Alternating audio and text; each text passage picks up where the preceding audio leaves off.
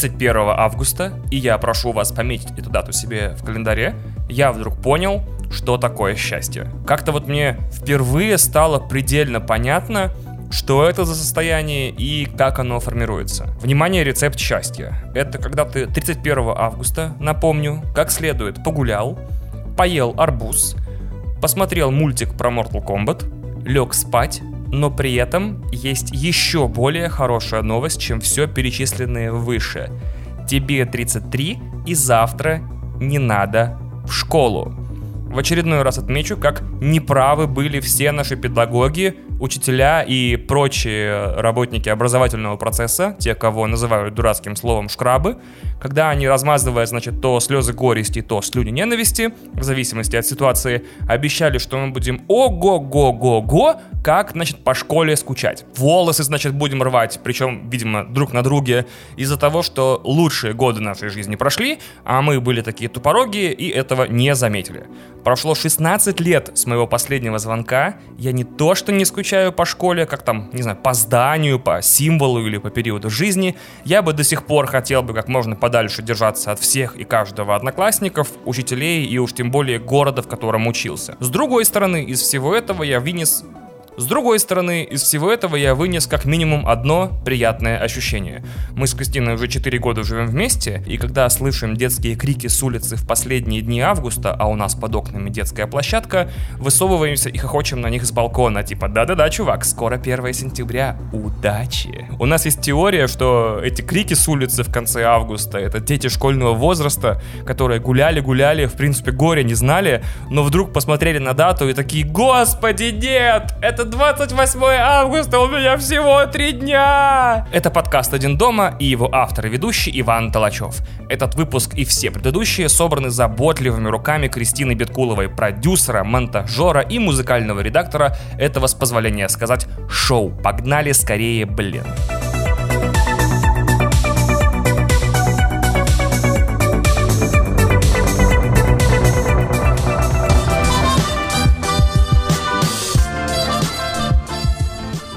У нас дома появилась новая традиция. Я тырю Кристине энергетики из барбершопа. Дело в том, что мне энергетики и кофеин некоторое время нельзя. Я не пью кофе, не пью энергетики, ничего насыщенного кофеином. А она не то, чтобы их сильно любит, но иногда, скажем так, не пренебрегает. Если можно так сказать, балуется. В итоге я каждый месяц беру бонусный бесплатный Red Bull без сахара, из барбершопа и везу ей банку через всю Москву. Она хранит его потом в холодильнике до какого-нибудь особого случая. А потом еще стебется, что помимо кофеина, таурина и гуараны, он насыщен тестостероном и энергией красивых мужиков. Во-первых, вы только что услышали энциклопедическое определение дополнительной стоимости или дополнительной ценности. Э, купить энергетик в магазине может каждый дурак. А ты укради его, значит, обманом и подлогом у жестких кавказских мужчин-бродобреев и пронеси через полгорода, и вот после того, как ты его такими, значит, жертвами и ужасами нашел, сразу не хочется пить его прямо в коридоре. Он как будто начинает стоить 10 своих розничных цен. И я подумал, что, наверное, энергетикам вот такого не хватает. Типа напитка, у которого рекламная кампания построена на факте того, что он похищен у мужиков и дополнительно содержит особые компоненты. Интересно в таком случае, что обратный этому напиток, который типа похищен у женщин и маркетингово внушается, что его должны покупать мужчины, наверное, вряд ли будет пользоваться успехом в России. Во-первых, у этого энергетика, который мужской, должна быть волосатая банка, натурально пушистая. По легенде, потому что такого количества тестостерона у нее, простите, поперла волосня. Э, Еще можно, конечно, и кадык как-то там реализовать на банке, и чтобы альбом Мияги Эншпиля с ссылкой в QR-коде прилетал на телефон. Э, хотел еще пошутить тут что-то про мужское государство, но мне ничего путного не придумалось. Во-вторых, и это самое главное, он должен называться Сами решайте, как это пишется. Его никак нельзя иначе попросить в магазине, потому что продавцы не поймут. То есть ты приходишь в магазин и говоришь, простите, а можно Я не очень понял вас. Что, простите? Ну, можно бутылочку? Не слышал вам, типа, эсса, что ли? А, ну сразу бы так и сказали, господи, я, ну да.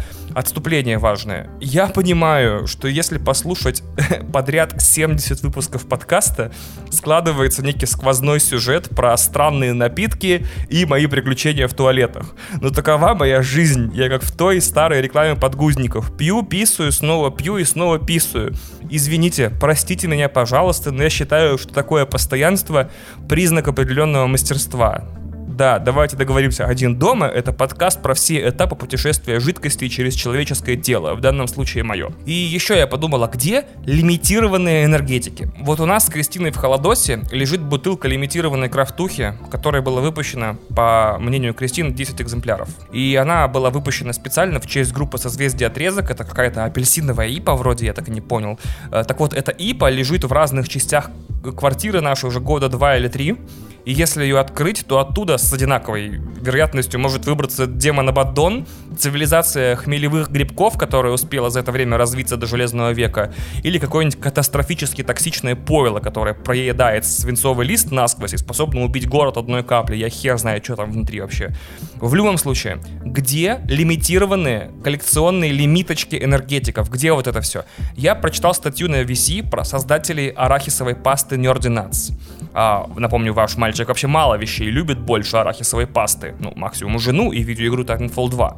И вот там муж с женой открыли бизнес по изготовлению и продаже домашней арахисовой пасты. И решили ее маркетить через ТикТок и через всякие промо-приколы. Э, например, одним из них был дроп редких безумных вкусов, э, лимитированных, со вкусом печенья Орео, например, или с добавлением маршмеллоу, что, конечно, с точки зрения Кристины, плевок в лицо Господа. В итоге, вроде как на момент написания статьи, они не успевали разослать все заказы, потому что их у них накопилось, по-моему, там полмиллиона. И включили даже такую вещь, как покупку на сайте только по воскресеньям, что вообще выглядит как безумная идея, но в итоге только еще больше подняло им продажи. От себя, конечно, хочу этим ребятам с арахисовой пастой предложить редкий коллекционный дроп под названием «А что я здесь делаю?». Чтобы это была ореховая паста, значит, с добавлением шоколада, посыпанная шоколадной крошкой, перемешанная с шоколадным сиропом, э, посыпанная сверху тертым шоколадом. Сверху еще слой шоколадных взбитых сливок, на нем шоколадная пыль, а сверху кусочек ванильного мороженого. Да, мне кажется, на моей птичьей диете сильно не хватает сахара в последнее время. Для патронов в прошлом выпуске было долгое и искренне надеюсь, что интересная история про то, как у меня на боксе начался спарринг. Простите, очень извините за байт, никто вас не заставляет подписываться никуда ни на что, служебная секция будет через 10 минут еще как минимум, но там, если коротко про то, что уж который год, который город под подошвой, сколько можно, сука! Так вот, э, там я вкратце рассказываю, что очень весело впервые драться против живого человека. Прежде всего потому, что он там сдачи дает периодически, на ошибках ловит. Фантастические ощущения, очень воодушевляет и учит э, большой скромности, к смирению и вообще всем христианским добродетелям. И обычно сейчас так сложилось, что мои партнеры по спаррингу это двое 50-летних мужчин, и они, конечно, подобраны бессердечным рандомом жизни с большой иронией. Один чемпион чего-то там по гребле, второй чемпион чего-то там по боксу. То есть итог такой. Я думал, как-то в голове вот у себя рассчитывал и планировал, э, так как недавно посмотрел левшу с Джулин Холлом, что моей тактикой в боксе на всю жизнь навсегда будет выматывать противников и ловить их на ошибках. И разумеется, мне для моих первых спаррингов в жизни достались два человека. Один не выматывается, то есть принципиально он тупо танк. Второй не ошибается. Вообще, он натурально боксерский киборг. Так вот, один из них настучал мне не слабо в плечо. И я во время тренировки ничего такого не почувствовал, а на следующий день на плече распустилась гематома размером с паспорт, настолько глубоко синяя, что там можно было интерстеллар снимать. Но я не особо расстроился, я наоборот обрадовался тому, что не насобирал таких подач, например, в башню. Ходил бы как двуликий из темного рыцаря. Тем не менее, конечно, не очень приятно ходить с импрессионистским полотном на руке. Э, с этим явно было нужно что-то делать, кроме того, чтобы просто стыдливо прикрывать рукавом от футболки. Конечно, можно было начать шутить, что я женат на свирепой ирландской женщине и заодно часто забываю разгрузить посудомойку, за что плачу железную цену. Но тем не менее, есть же, подумал я, стопроцентно какие-то кремы, гели, мази, чтобы, ну, скажем так, ускорить регенерацию. Типа гель-фактор Росомахи. На будущее. Я его все-таки нашел. Это Леотон 1000. Очень рекомендую. Он превратил двухнедельный процесс в однонедельный. И если бы я четче следовал инструкции и не забывал вымазаться каждый день по три раза, а не один и не каждый день, вообще, может быть, все скрылось бы за 4-5 дней. Так вот, до того, как найти Леотон, я загуглил, как избавиться от синяков. Нашел какой-то сайт, текст на котором начинался как обычно, абсолютно, типа, ни для кого не секрет, что иногда в нашей жизни случаются бла-бла-бла, и иногда надо замазать болячку чем-нибудь действенным. И дальше, после первого абзаца, который никто не читает, идет список рекомендуемых мазей. И я такой, угу, вот такая мазь есть, угу, вот такая мазь есть, и вот такая мазь тоже есть. мазь бодяга. Отсмеялся я в который раз, потому что название бодяга не перестанет смешить меня. Это работает как часы уже 20 лет. И вот я долистываю до конца страницы со списком мазей, и там, видимо, в качестве дополнительных материалов 3 или 4 мейкап туториала женских «Как убрать фингал». И тут у меня, конечно, случилось неприятное просветление. Даже назовем это протемнение. Типа момент, когда ты еще сильнее убеждаешься, что окружающий мир полон говна и говнюков. Это протемнение заключалось в том, что мужики, наверное, вообще такие вещи не ищут. Потому что любой синяк это типа символ пережитой драки. Ты еще, блин, кремы от крутых шрамов на брови поищи, лох. А вот такие вещи обычно ищут женщины, и не то, чтобы они отоспали лицо на слишком жесткой подушке, да? Я такой, я такой, я такой, какого вашу мать хрена вообще, а? Мейкап туториалы для жертв домашнего насилия, вряд ли там для боксерш, да? Что это за контент-ниша такая? Типа следующим там в плейлисте у этой блогерши идет как быстро прийти в себя после сотряса, нет? Или как самостоятельно вправить вывих? Или там какие документы брать, когда сбегаешь из дома с детьми? Лайфхак, как, озв... Лайфхак, как оформить развод за неделю бесплатно? Какого хрена вообще? Какая-то жопа, если честно. Я так не ожидал. Сидел и такой, чё?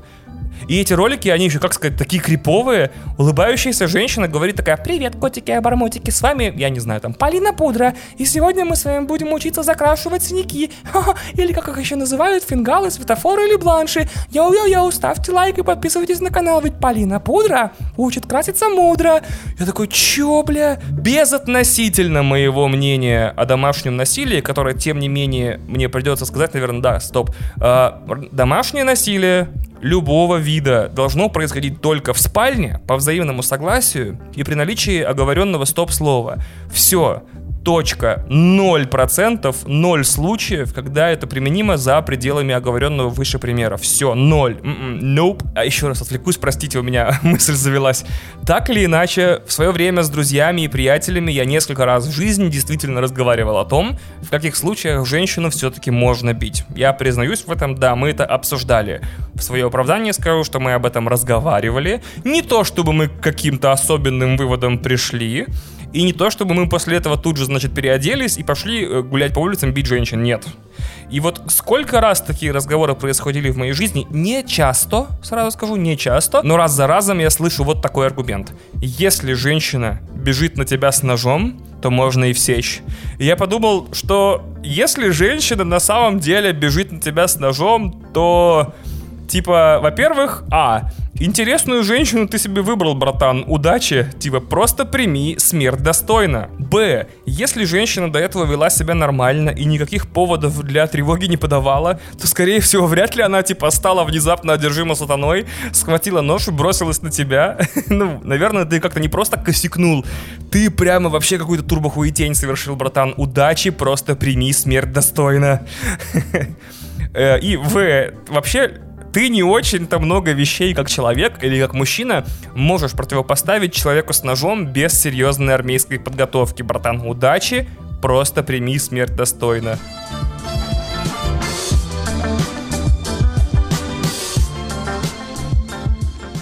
Тимур Зарудный из подкаста «Легко и просто», кстати, привет, Тимур, присылает мне регулярно крутые новости. Спасибо ему огромное, большой ему привет, и послушайте, пожалуйста, выпуски со мной, или, что еще, наверное, даже лучше, выпуски без меня, потому что там отличный подкаст с отличным Тимуром. Так вот, новости, которые мне присылает Тимур, вполне могли бы оказаться в телеграм-канале Киберпанк, который мы заслужили, который я придумал года три назад, но никак не могу создать, потому что боюсь, что быстро брошу, про то, как крутые технологии в нашем мире в итоге оказываются под воздействием человеческого фактора, и в итоге получается совсем не то, на что мы надеялись, и уж точно не то, э, что нам пророчили фантасты. Запутанно объяснил. Это, короче, low-life ситуации в хай-тех среде. Может быть, так понятней.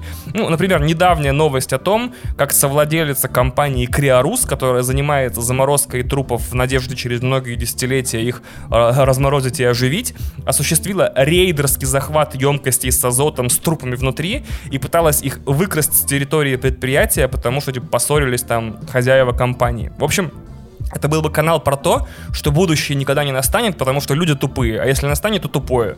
И среди них была вот новость, от которой я вдруг сильно задумался. Да, вот вид новости, новость, которая заставила меня задуматься. А, значит, на Кубе есть, это, к сожалению, не совсем новость, это скорее блокпост, но тем не менее, на Кубе есть офлайн интернет, поскольку с онлайн интернетом там дела плохи, называется El Paquet за 2 доллара в неделю дилер привозит тебе терабайтный винт со свежими сериалами, фильмами, музыкой, с софтом и новостями. Для последних есть специально написанная программная оболочка.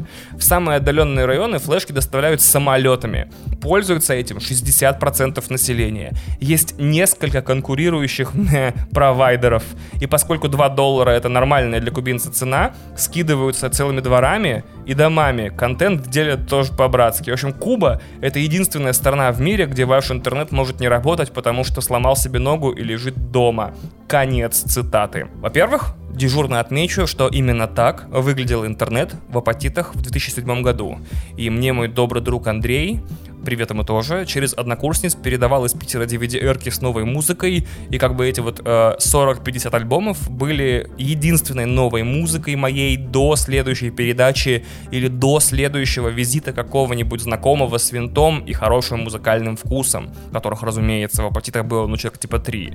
Спасибо, Андрей, без тебя бы я до сих пор слушал какую-нибудь пососину. С другой стороны, с точки зрения Андрея, я сейчас и слушаю какую-то пососину, поэтому вот. Но вернемся к, собственно, новости. Учитывая, куда движется русскоязычный интернет, вообще Рунет в целом, судя по новостям, по крайней мере, мы скоро в эти времена э, роскошно с двух ног вернемся. Поэтому я бы запустил теневой секретный телеграм-стартап, где ты оставляешь свои пожелания по поводу кино, сериалов, музыки, книжек, комиксов, игр, там всего подобного, а специально нанятый человек это все провозит из Украины, например, или Польши на флешках и меморикардах. Есть самсунговские microSD на 1 терабайт, такие малюсенькие. Их, туда можно кино и сериалов на 3-4 месяца засунуть потому что эти мемори-карты мелкие, с ноготочек буквально, хоть в чем их проноси. Но на реально полтора квадратных сантиметра ее спрятать можно куда угодно.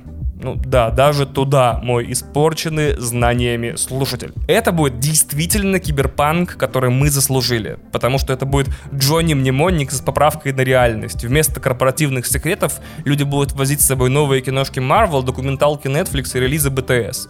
На всякий случай напомню, что в Северной Корее так контрабандный контент и попадает в страну, если что. Не зря так много разговоров о том, что Россия это э, азиатский чимс. Тоже хочет, как в Китае, например, чтобы видеонаблюдение повсюду, социальный кредит, турборейтинги, национальный интернет с фаерволом и Си Цзиньпин навсегда. Вот постоянно слышу, что развиваемся мы по азиатской модели. Так что давайте учиться у лучших. И расстреливать людей минометами на стадионах. Это было бы классно.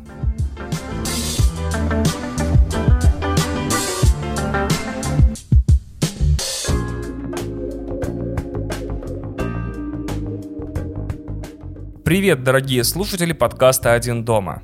Это служебная пауза в середине подкаста. Она предназначена специально для того, чтобы вы прервались на минутку и подумали, хотите ли вы сделать что-нибудь, что поможет этому подкасту стать популярным и наконец-то скатиться. Чтобы меня наконец испортила большая аудитория, популярность и богатство. И чтобы приблизить эту совершенно неминуемую черту в наших с вами отношениях, подпишитесь на подкаст, если по каким-то причинам не сделали это до сих пор. Поставьте оценку и оставьте отзыв там, где это позволяет ваше приложение для прослушивания подкастов. Расскажите о подкасте друзьям, как обычно, врагам, незаконнорожденным детям, мимолетным знакомым и престарелым родственникам. А также не забудьте рассказать о его существовании разнообразным природным формам жизни, лишенным слуха, чтобы иронии и хаоса в этом мире стало больше. Также вы можете поддержать этот подкаст финансово в обмен на эксклюзивный контент. Сделать это можно через Patreon и Boosty, ссылки в описании. Apple Subscriptions пока мне лень настраивать, я устал, поэтому жду следующего прилива сил, чтобы еще раз сразиться с этой бездушной машиной пыток от вроде бы самой user-friendly корпорации. Спасибо огромное, и мы продолжаем в том же духе.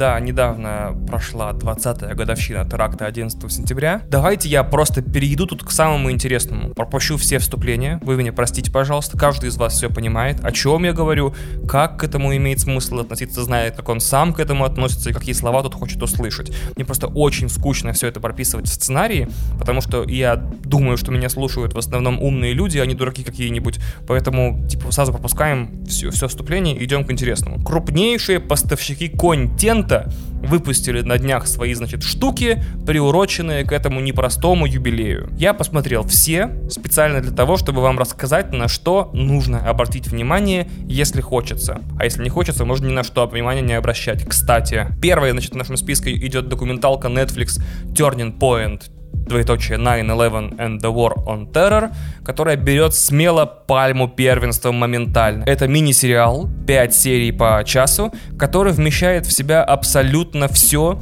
что вам по тем или иным причинам нужно знать о причинах и последствиях 11 сентября. Я сел, значит, в один прекрасный день чисто посмотреть первую серию, пришел в себя уже через 5 часов на финале последней. Такое бывает со мной, опять же, очень редко, особенно в последнее время. И он, вот документальный сериал, очень интересный, но я бы не сказал, что очень дотошный. С другой стороны, надо иметь, конечно, некоторую смелость, чтобы за 5 серий попробовать рассказать 40 лет истории Америки. С самого вторжения в Афганистан в 1979 до вывода войск в августе 2021. Надо понимать, что это не пересказ, а в большей или даже некоторой степени рекап всего, что происходило с Америкой и в Америке, и не только в Америке, но и в Афганистане и в Ираке за это время. Вот важно сказать, это более-менее дефинитив документалка про 11 сентября. То есть, если вы ни одной за всю жизнь не смотрели, это закроет все ваши вопросы. Типа, кто, почему, как, куда, что из этого вышло, что получилось, а почему так получилось и так далее.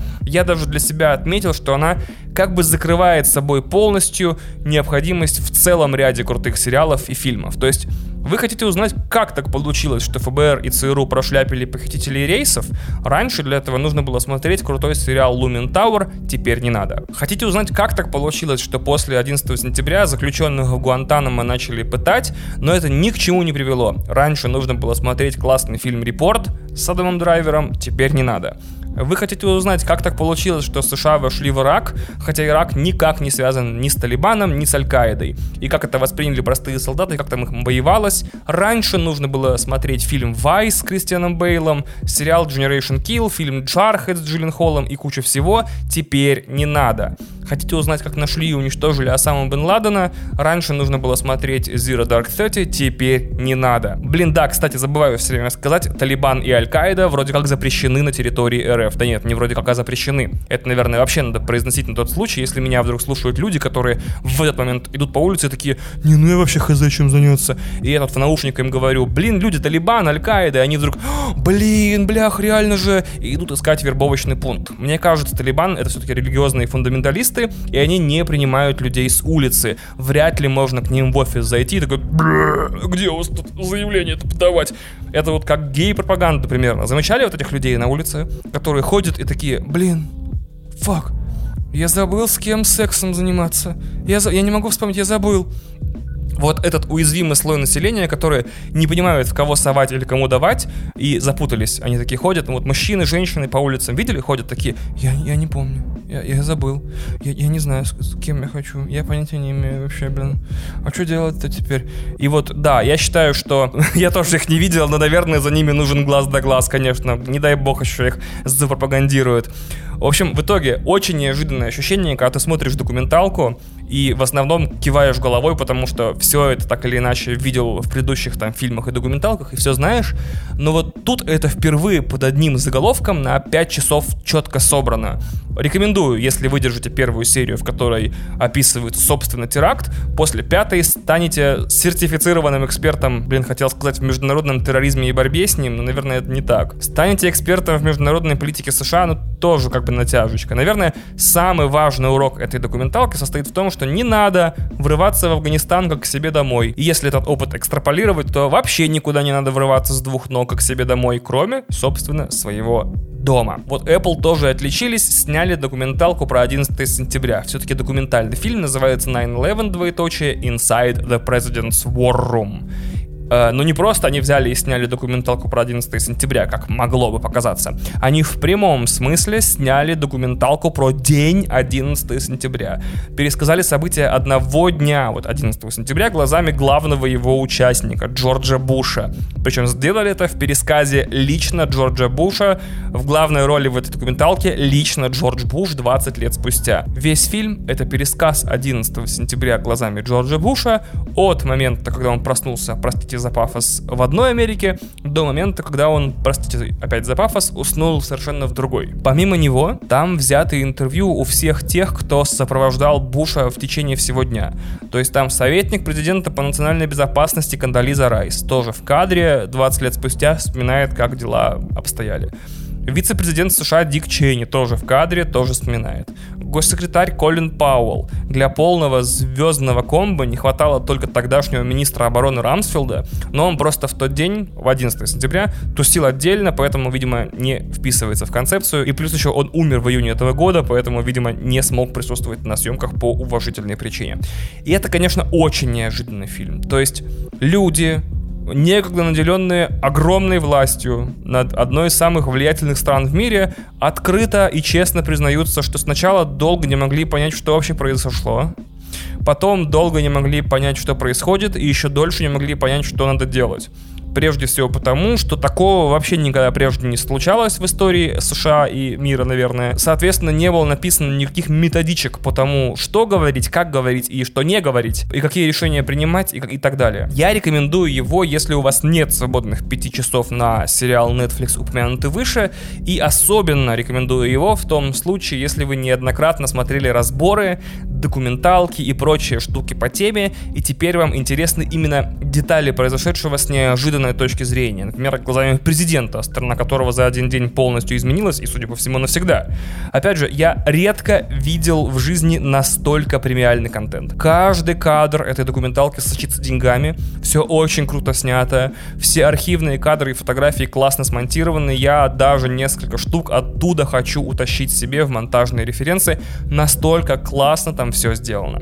Каждый раз вспоминаю, что Apple заявляют Apple TV Plus как бутик премиального контента, что, конечно, очень тошное словосочетание, но при этом все, что я смотрел там до сих пор, а также все планируемые Apple на эту осень э, новинки сериалов соответствуют этому обещанию на 100%. И еще одна новинка Netflix в честь, так сказать, нашего печального юбилея. Фильм Worth с э, этим Worth цена, стоимость с Майклом Китоном и Стэнли Тучи. Он посвящен работе специальной комиссии, которая оговаривала компенсации погибшим в ходе теракта.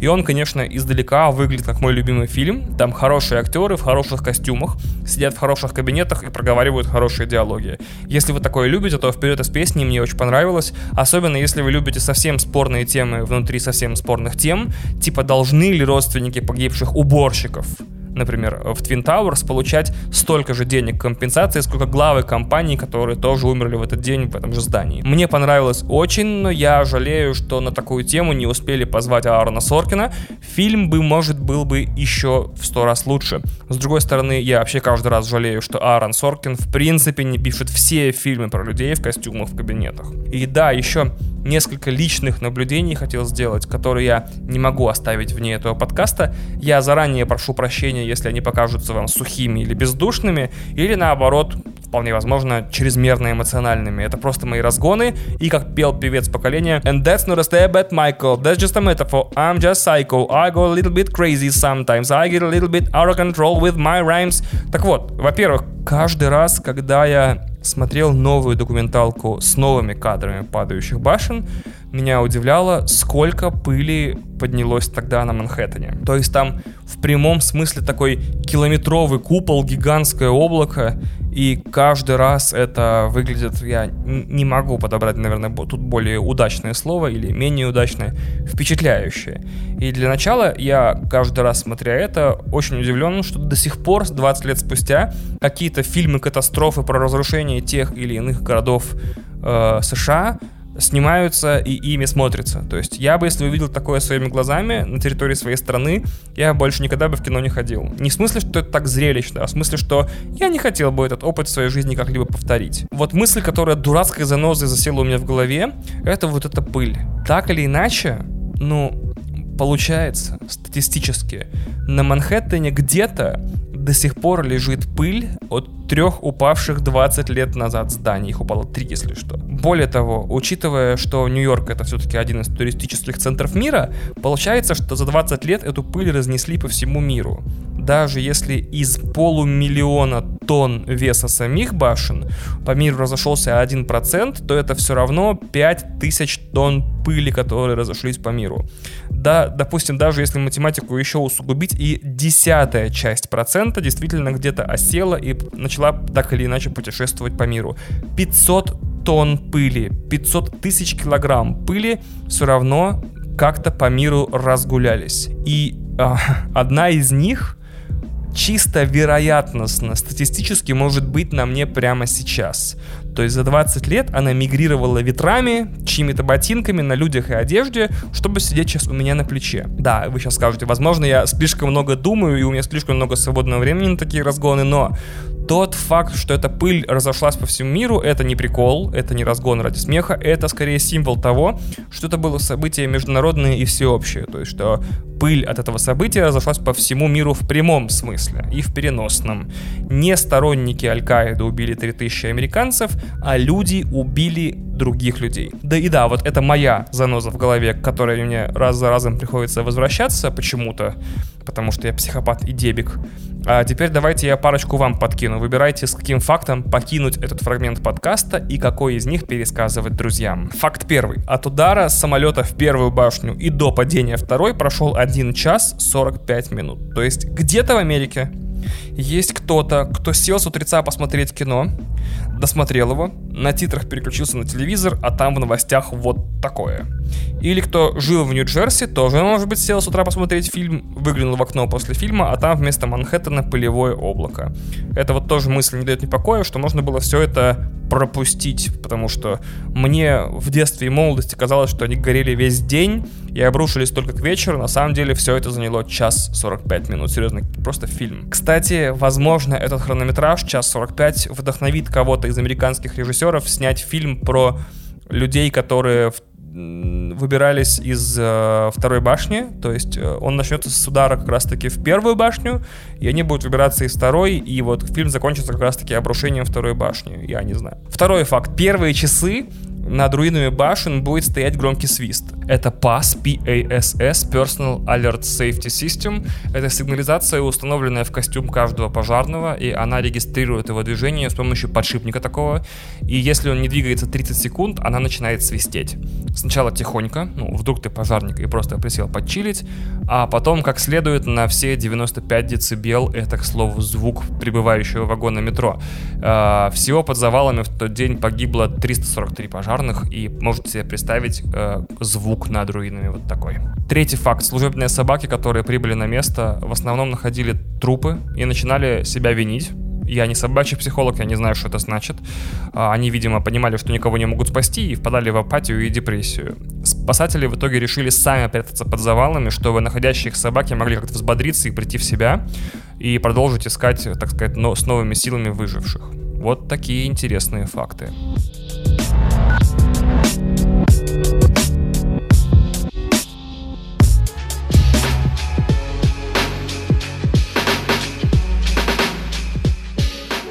Да, к более радостным темам хотел немного поговорить о трейлере четвертой матрицы. Точнее, разумеется, не о самом трейлере, который странно обсуждать в подкасте, а о четвертой матрице как явлении. Христа народу. Нет, ну правда, мне одного Зака Снайдера вообще в жизни хватает. А тут фильм под названием «Воскрешение», который выходит 22 декабря. Ну честно, это даже через чур, ребят. Как через чур, например, и тот факт, что фильм, в котором, видимо, судя по трейлеру, большую роль будут играть зеркала, выходит по американской системе дат 12, 22, 21. То есть зеркальная дата. Для начала, извините, я вынужден это сделать, я сделаю небольшой экскурс в историю, я прошу прощения. Я как-то раз в 1999 или в 2000 году, я не очень хорошо помню, я взял кассету в прокате, пришел к другу, и мне за 2 часа 15 минут разнесло голову в клочья. Ну, все прекрасно понимают, что я говорю о первой матрице. Я на негнущихся ногах шел домой и такой, что это было вообще? Как такое возможно? Мне было 11, возможно, или 12, и мой мозг не был готов к такой концентрации впечатлений. И вот я сейчас попытался вспомнить, когда последний раз меня хотя бы подобнейшим образом разматывало, и обнаружил с большим удивлением, что я не ставил десяток на кинопоиске с 2015 года. И это, конечно, лично для меня очень печальное открытие. То есть были бы вроде как классные впечатления от фильмов, после которых я тоже ходил такой, о, нифига себе, что это было вообще, как такое возможно? Причем за это время, с 2015 года, «Пробуждение силы», «Прибытие», «Мама Ароновский», «Бэби Драйвер», «Война бесконечности», охота, кролик Джоджо, искусство самообороны и прочее. Но, видимо, ноги все-таки сравнительно нормально после них гнулись, то есть на негнущихся ногах я не ходил, не знаю. Может, я реально зажрался или просто слишком много кино в жизни посмотрел и последние пять лет не могу ни одной из них выделить, потому что каждая из них по отдельности видел и просто вижу, как, как э, в новых фильмах сочетаются все вещи из старых. Или, что еще хуже и больше всего меня пугает, во мне живет пенсионер, который чуть что сейчас будет клюкой махать и говорить, вот раньше это было кино, а сейчас вообще какую-то хероборину одну снимают. Но вернемся к истории. Пропустим вторую матрицу, сразу прыгнем в 2003 год, в ноябрь к третьей. Значит, а, в 2003 году я досмотрел третью матрицу в самой поносной экранке в мире, на, наверное, самой поносной экранке в мире, и понял, что такая история вообще не может не продолжиться. Ну, вот просто не может. Э, просто дайте время все будет. Будет четвертая часть, абсолютно точно. Сначала я был уверен в этом, скажем так, концептуально. То есть в «Матрице» рассказана такая история в трилогии, которая просто так или иначе вынуждена продолжиться рано или поздно. С возрастом эта уверенность стала капиталистической. Типа Warner Brothers не может бесконечно сидеть на такой лицензии и ничего по ней в итоге никогда не сделать. А, не ожидал я, конечно, что это время займет 18 лет, но когда вообще в нашей жизни какие вещи, которые мы хотим, случались очень быстро. И вот Поэтому четвертая часть для меня гораздо больше, чем фильм. Это для меня исполнение пророчества. В 2005 году, когда закончились «Звездные войны», я был уверен, что они продолжатся. Абсолютно точно было понятно. То есть рано или поздно, так или иначе, кому-то там начнет не хватать денег, и просто будут запущены новые фильмы. Я дважды был вознагражден после этого за свою веру. Если считать Rogue One, э, то трижды. Э, к сожалению, заключительный фильм новой трилогии мы уже давно ждем, новостей пока нет. Как он называется, неизвестно, когда выйдет тоже. Кто знает. Вот, слава богу, у нас есть «Пробуждение силы» и «Последний джедай». Э, по идее, эту историю нужно как-то закончить. Надеюсь, она в ближайшее время закончена будет. Четвертая «Матрица» может быть хорошим фильмом, может быть ужасным. Мне вообще все равно. Абсолютно наплевать.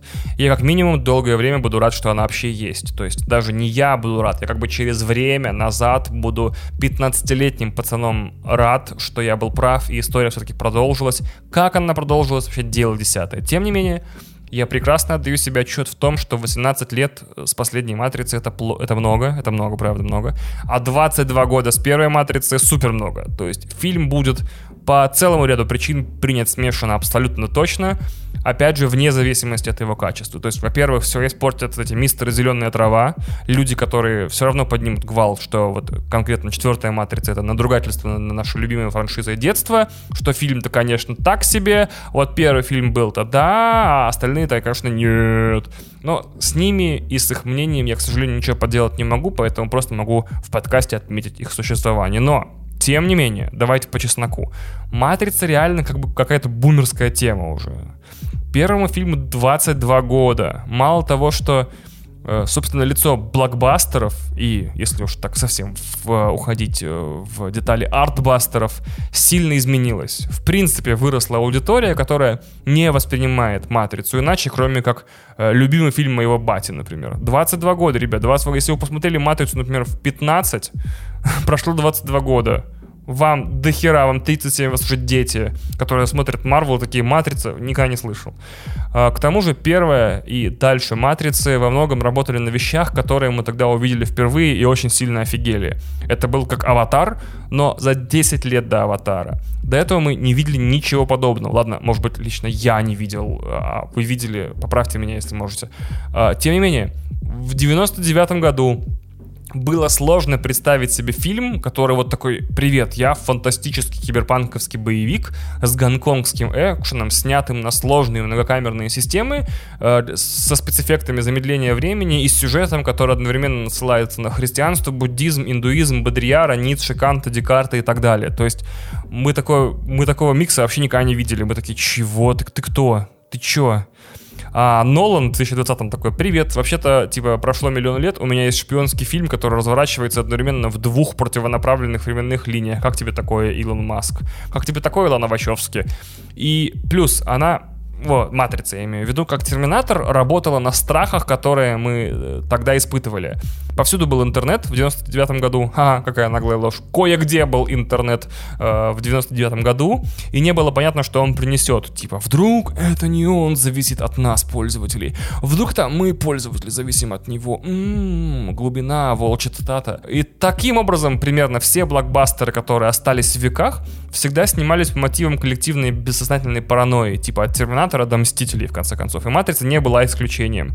Повсюду AOL, интернет, появляется, значит, э, какие-то чаты, люди что-то в них общаются, ни хера непонятно, какие-то хакеры, факеры, что вообще происходит. То есть фильм появился в свой момент и нес свою вот эту вот параноидальную тематику, что на самом деле вся жизнь виртуальна. Еще, кстати, есть классный взгляд на эту тему, что вот «Матрица», «Бойцовский клуб» и еще несколько фильмов связывают конкретно того периода, конца 90-х, прям супер конца 90-х, начала 2000-х. Это как время, когда «Everything is great, but I feel fucked up». Типа, вроде как в американской культуре появились фильмы про то, как вроде как день это дня нормально живем, какая-то херня пустота какая-то внутри. Вот Fight Club, например, и Матрица. Типа, живешь ты какую-то свою жизнь, она какая-то не настоящая и херовая. Тоже интересное наблюдение, надо будет его в будущих выпусках, если не забуду, как-то поглубже раскрыть. То есть сюжет Матрицы, если что, сегодня должен, хотя это слишком сильное слово, мне лично никто ничего не должен, как бы я понимаю. Как-то вот он м- имеет смысл ему, чтобы стать тоже символом эпохи, как-то отражать наш коллективный страх образца 2019 года ну, 19 -го года по понятным причинам. С 20 -го года у нас другой страх теперь. Типа, что-то, что мы привыкли считать тайнами, больше не является тайной никогда ни для кого. Все взламывается, утекает и так далее. Все. Ничего из того, что мы думаем принадлежит нам, нам на самом деле не принадлежит. Вот такая еще печальная мысль. Что никакой правды не осталось. Все, что угодно от голоса до видео подделывается, а то, что ты привык всю жизнь считать истиной, ей никогда не являлось, не является и не будет являться. То есть, если прям я бы с ним, если вдруг мне так повезло внезапно, и, не знаю, сон бы мне приснился, или ко мне пришла Лана Вачовски э, вместе с сестрой и сказали бы, ты будешь снимать новую «Матрицу», а еще есть сценарий писать и продюсировать, и все сам придумаешь. Я бы такой, в широком смысле, если передать ощущение от моей четвертой матрицы, она была бы про то, что мир стал как покупка фильма в iTunes с кредитной карты. Что ты платишь несуществующие деньги за непринадлежащее тебе невещественное кино, которое не существует в физическом измерении, которое тоже описывает несуществующие события внутри себя. То есть фильм про несуществующие события, которые не существуют, куплены на несуществующие деньги. Вот какой фил, какое ощущение, какой вайб я хотел бы в «Матрице» новой. Но, опять же, что там нас снимает Вачовски, посмотрим в декабре 22 прямо перед католическим Рождеством. и там уже и станет понятно. Хочу отдельно отметить в 100 тысячный раз в этом подкасте как экономика внимания в соцсетях ужасно выглядит в случае с кино. То есть все эти бесконечные 200 тысяч роликов, статей и так далее на тему миллиард вещей, которые вы не заметили в трейлере «Матрицы». Ребят, дорогие мои, если вы не заметили что-то в двухминутном рекламном ролике кинофильма, в котором еще даже спецэффекты не закончены, просто посмотрите его без звука на скорости 0.25, YouTube это позволяет. Вы все равно ничего не заметили? Или вы все равно считаете, что вы что-то не заметили? Значит, то, что вы не заметили, было не вам адресовано, ну, или вы просто галимый зритель, я не знаю. Меня очень злит отношение к любым современным блокбастерам, там, по комиксам или фантастическим вселенным, как какому-то сложно доступному сакральному знанию, которое доступно лишь единицам, и сейчас они будут дико им делиться, открывая свой рот пошире, короче. И отношение к трейлерам вот это как, как к трансляциям из мира бесконечной мудрости, которое требуется дополнительно расшифровывать. Трейлер — это такой же промо-материал, в широком смысле, как реклама прокладок по телеку. Вы часто видите 100 тысяч вещей, которые вы пропустили в рекламе Always или Libres или таким, почему я так много прокладок знаю, я не знаю. Вот, расскажите, на что, блядь, ссылается синий цвет жидкости. Уж не на синюю или таблетку, мадафака. Я отказываюсь понимать и принимать ценность этих знаний. Матрица, любой другой фильм, любой другой фильм, вообще любой фильм, это студийный блокбастер, особенно те, которые обсуждаются. Там не бывает вещей типа мы обсуждаем то, что могло от нашего взгляда скрыться в трейлере нового фильма Ларса фон Триера. Все блокбастеры. Значит, студийные блокбастеры. Это фильмы, на которых голливудские боссы хотят в идеале заработать какие-то деньги. В идеале, конечно, все деньги. Даже если бы все все очень дружно захотели бы, от режиссера до продюсера до авторов сценария, они не смогли бы это сделать э, только для своих. Наполнить его до упора какими-то суперсекретами для узкого круга лиц.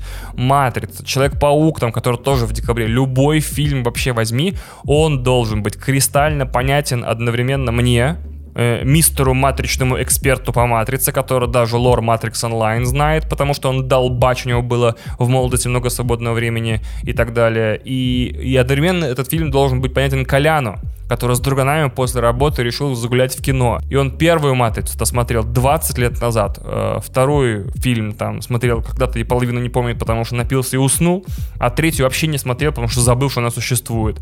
И то же самое про Человека-паука, и то же самое вообще про все. Поэтому вот вам первая и единственная вещь, которую вы пропустили, скорее всего, в трейлере новой «Матрицы» ударчик сердца, когда по экрану снова побежали зеленые буковки.